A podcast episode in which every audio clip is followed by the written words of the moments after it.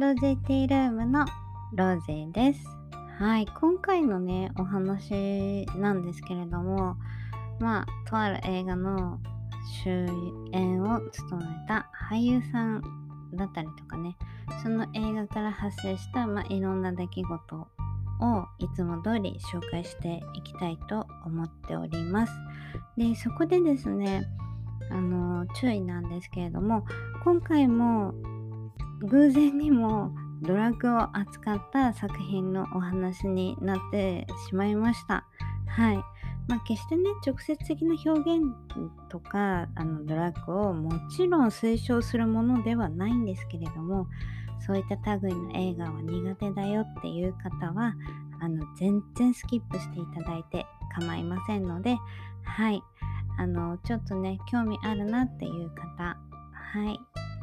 はこのまま、えー、作品コーナーに入りたいと思いますので最後までよろしくお願いします。では早速いきましょう。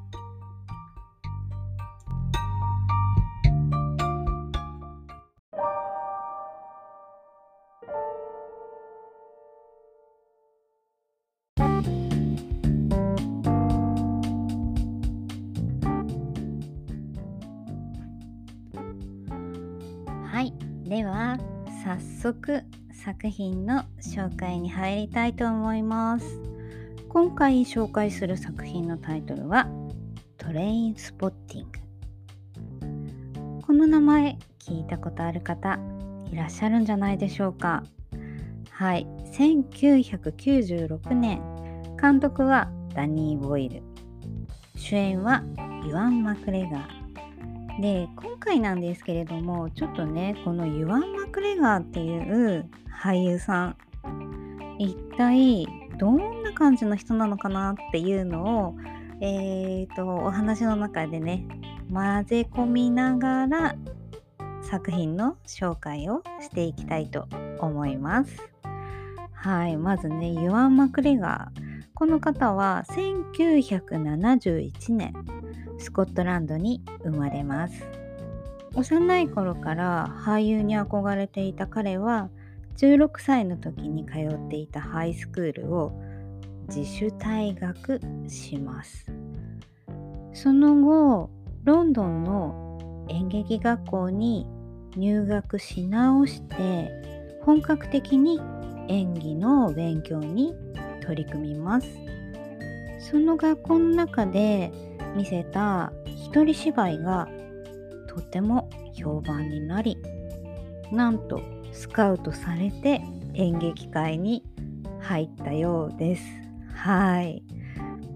そのねユアン・マクレガーが初めて主演を飾った映画がこのトレインスポッティングになります。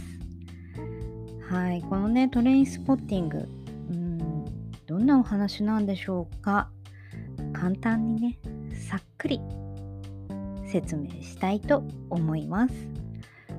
舞台は不況にあえぐスコットランドのとある場所。ユアン・マクレガーが演じる主人公マーク・レントンは仲間たちと一緒にドラッグ漬けのどうしようもない毎日を送っているところから始まる。ストーリーとなってます。はい。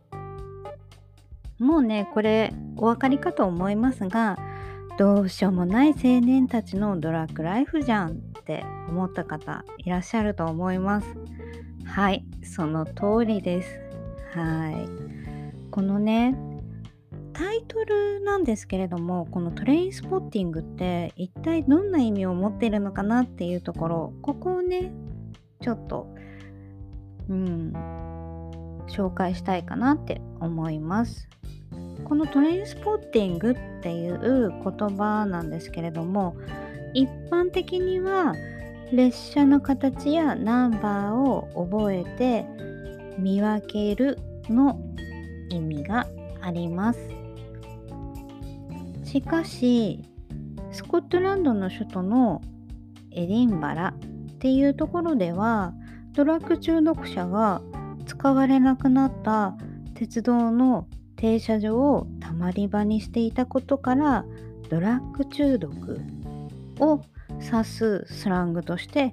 使用されていたらしいと言われています。はい。うんまあ確かにねあのー、この間のねお話でもこうスラングってねその永遠に使われる言葉ではないよっていう話をしたと思うんですけれどもまあこの当時はねストレインスポッティングっていうのはまあその土地のねうんその場所で使われていたスラングだったっていう風な解釈でいいのかなってローゼは思っています。はい。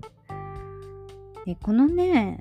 映画なんですけれどもまあストーリーにはねあんまりこう触れないで、うん、いいかなって思っていてまあ何がすごいかっていうねなんでこれを取り上げたかっていうところをこれからお話をしたいと思います。はい。あのこの映画でまあ一番ねあのー、目を引いたのはまあファッションがね好きな方とかはもうね 一発でわかると思うんですけれどもあの90年代のゴリゴリのファッション。うん。これがね本当になんかこう当たり前のように何て言うかなさりげなくでもなんかかっこいいよねって思わせるようなそのね着こなし？うん。まあそれはね男性も女性も、うん、出てくる人みんなのねファッションが本当に素敵だなっていうところとあとねサウンドトラックですね。はい。このトレインスポッティングで使われているサウンドトラックの中には、まあ、代表的なところで言うとイギーポップあとアンダーワールドうん。まあそのね2つのバンドがこうバーンって出てきて、まあ、有名なねバンドが、えー、揃っている。まあサウンドトラックだけ聴いてても本当にあの気分がね何て言うか上がってる時っていうのは本当聞いててうんいい感じのサウンドトラックですね。だからなんかこう掃除をなんだろう今日やるぞみたいな時とか。うんなんかこうそうだな。ちょっとテンション高くドライブとかね。そういう時にこのサウンドトラック、うん、聞くのいいかもしれない、うん、もちろんパーティーの時とかも、うん、でまあこの映画でねイギーポップ知ったよとかねアンダーワールドかっこいいねっていう人結構うんいるんじゃないかなって思います。ローゼの周りにもその誰が歌ってるのとかねこのバンドって何ていうバンドなのっていう人結構いたのでうん。まあそのサウンドトラックもすごいかっこいい仕上がりだなっていう風に思ってます。はい。確かね、Spotify とかで、あと、まあ、YouTube でもあったかなうん。あの、興味のある方は聞いてみてください。はい。で、話は、イワン・マクレガーに戻ります。はい。えー、彼はね、あのー、スコットランド出身なので、まあ独特のねスコットランドなまりっていうのがあるんですけれどもそれをねもう思いっきり堪能できる映画なんですよ。うん、もう素で喋ってるので、うん、なだから本当まあロゼはちょっとスコットランドの言語はちょっとわからないけれど分かったような言い方をしましたがわからない。けれどあの本当ね違和感なくね話してるからうん。あのー、あそういう表現なんだとかねうん。あの聞いててすごい楽しいです。うん。でさらにですね彼はあのまあパッケージとかねポスターとかご覧になっていただくと分かるんですけれどもあの、まあ当時のねヘアスタイルってロングじゃないんですよね。うん。ゴブ狩り？ん？何狩りっていうのかな？などれぐらい狩り？ちょっとわかんないけど。まあそれでこうね髪の毛すっごい短くしてまあ坊主までいかないんですけどに T シャツに、まあ、ちょっとねヴィンテージ系のあのデニムとかパンツとかを履いてるんですけれどもまあねパッケージとかポスター見るとめちゃくちゃね華奢なお兄さんっていう感じなんですよね。でこれって、まあ、イワン・マクレガーが役をね演じるためになんと11キロのダイエットをしたという話もあります。はい、元の体重がねどれぐらいあってどこまで落としたかっていうのはちょっと分かんなかったんですけど、まあ、11キロぐらい10キロ以上の減量はしているらしいです。はい。でまあねそんなねヨアン・マクレガーなんですけれどもえじゃあ他にねどんな映画に出てるって言われた時にあの意外とねこうトレインスポッティングから入った人っていうのはリンクしないんですよ不思議と。うん。ね言うと「えそうなの？同じ人なの?」っていう方が多いです。はい。なのでねちょっとそこで代表作3個ぐらいかな紹介したいと思います。えー、97年に公開された「エマ」。うん、これはねもう全然トレインスポッティングとは違ってもうコミカルなね演技、うん、が見どころかなって思います。で次はね99年あこれはね逆にうんわかるなんだろうな。こっちが先だろうっていう人もいるかもしれない。うんまあ、公開はね99年後なんですけれども「スター・ウォーズ」エピソード1「ファントム・メナス」はい。もう「スター・ウォーズ」ファンの方はねもしかしたらいやいやいやいやトレインスポッティングじゃなくてこっちでしょっていう方も中にはいるかもしれませんね。で一番分かりやすい映画、えー、2001年「ムーラン・ルージュ」はい。これはね、ご覧になった方多いんじゃないかなって思います。はい。えー、ニコール・キットマンとね、あの、美しい映像、えー、ぜひね、あの、まだ見てないよとかね、あのー、なんだろう。結構、ムーラン・ルージュは、ネットのね、その、配信とかでも、ちょこちょこ取り上げられてるので、見るチャンスはあると思うのでもしよろしければご覧になってみてください。はい。で今回あのもう一つこのねトレインスポッティングに関するお話であのちょっとね紹介したいなって思った話があるんですけれども、えー、キャサリン・ハムレット・ロンドンっていうねあのブランドがあるの皆さんご存知かと思うんですけれども、えー、ここのねブランドとえっ、とこのトレインスポッティング。まあ正確に言うと T2 トレインスポッティングですね。あの続編の方ですね。の、えー、コラボレーションの商品が登場しました。はい。でこれなんでキャサリン・ハムレット・ロンドンとコラボレーションをしたかっていうと、えー、一番最初にねこのトレインスポッティングの時にあの冒頭で使用されてる言葉で choose life っていう言葉があるんですね。はい。でこの言葉になんとキャサリン・ハムネットはあのシンパシーを感じたらしいんです。はい。でなんでって思うじゃないですか。そんなね一言を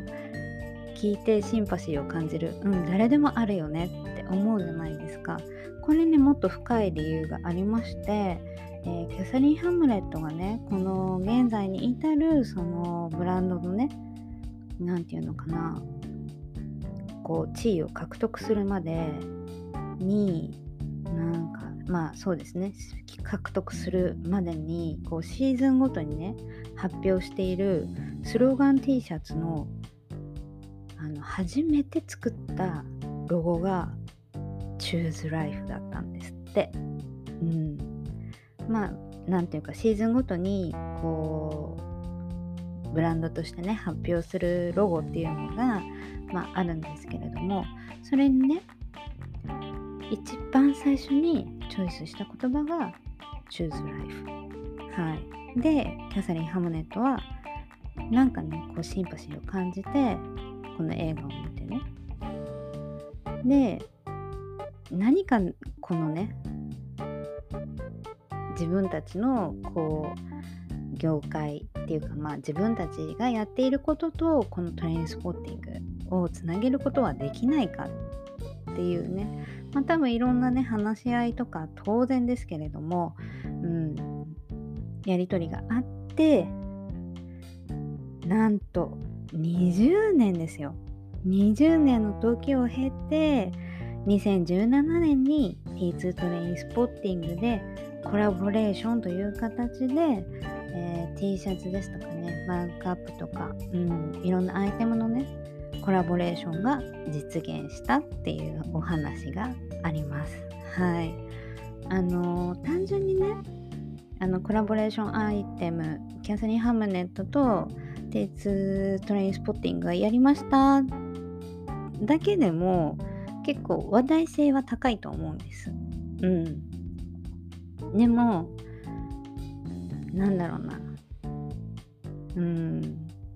どうしてっていうところまでこう追いかけていくとうんなんかねこう感慨深いものがあるというかうん自分たちのスタート地点。で映画のスタートの言葉。っていうのがねこうリンクしてくるっていうね。なんかこうあかっこいいなってすごい思ってうん。まあ、アイテムとかね、あの、今、多分検索すれば普通に T シャツとかも見られるんですけれども、うん、なんていうかその思いを具現化するっていうんですかね。そういうところっていうのは本当なんかすごいなって思ってそれは何て言うかこう最近ねよくローゼィが作品紹介する時に、うん、こんなつながりがあったんだねとかこんな風に思ってこんな思いがあったんだねとかって、うん、だからこの何て言うかね世界だけで完結してないんだねっていうまさにそういううん話だなと思って今回紹介させてもらいましたはいなんかねうん全然ねドラクの話してないでしょ？でもやっぱり嫌な人は嫌だと思うんです。うん。なので、あのー、冒頭に一応お話はしましたが、あのー、まだね、見てないよとか、うん、あんまなんかちょっとなっていう人は、あの特にね、あのー、強くはね、これ見てくださいって別に 宣伝でも何でもないので言わないし、うん、なんかこう、やっぱり合う合わないっていうのはあるんですけれども、うん、今回伝えたかったのは作品の内容とかねストーリーとかっていうよりはそうやって一つの作品と、うん、どこかでねまた別の作品を作ってる人たちっていうのがこういう風に結びついていくんだよとか、うん、その作品の中にねいる俳優さんってこんな風になんかこうね世界に羽ばたいていったんだよとかそういうことを伝えたかっただけなのではい。ちょっとねチョイスしたね作品がこれだったっていうだけの話なのではい、えー、次回からねもうちょっと柔らかめなね作品をチョイスしていきたいと思います。はい。というわけで、今回紹介した作品はトレインスポッティングでした。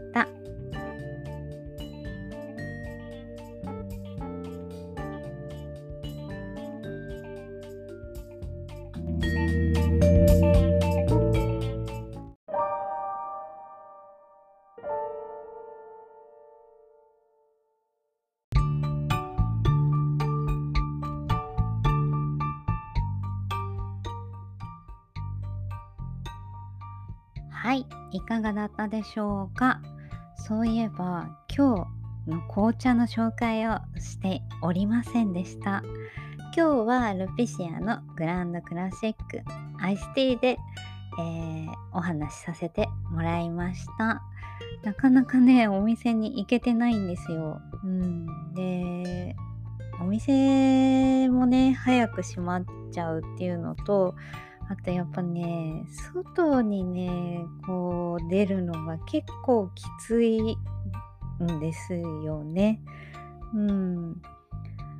まあまあちょっとね週末とかに時間を作ってはい。勇気を振り絞って外に出たいと思っております。はい。そう本当にでも買いに行かないとうん我が家のグランドクラシックもう残りわずかなのでうんちょっとね頑張ってうん、熱中症対策とかね暑さ対策日光対策とって出かけたいと思ってます。はい。あのー、これ全国的なのかな？日本は今あの30度を超える日が続いていてうーんとね正直体がまだねついていけてない。さすがに夜とかねあのー、夜中になってくるとあいい風吹いてるとかね。うん。あのいい感じの気温だなとかっていう感じなんですけれども日中これ普段ね外に出ないロゼとかが出たらなんか倒れちゃうんじゃないかって思うくらい、うん、結構なんか急にガーンって気温が上がってお日様もね出ているので、うん、まあね洗濯したものとかがね乾くとかはまあ嬉しくてありがたいんですけれどもうんちょっともうちょっと鍛えないとダメかなって、うん、思っているところです。はい。あの、皆さんもね、日本の皆さん、あの、水分補給とか塩分を取るとかね、忘れないようにしてください。はい。あと、他の国はどうなのかなって思うんですけれども、うん、ね、なんかホーチミンも降ったりやんだりで、本当に空いた時間にな空いた時間じゃないね。あの合間の晴れ間にもう一気にねシーツとかを洗濯するよとかねランドリー行くよとかっていう話を聞きました。はい。うんなんかねなかなかこう外に出にくい状況かもしれませんが今できることをやっていけたらいいのかなって思っていますまずはねあの体が一番なので、うん、こう自分の体を自分でいたわってあげることを忘れないでください。はい。というわけで最後まで聞いていただきましてありがとうございます。ロゼィテイルームのロゼがお送りしました。また次回お会いしましょう。バイ。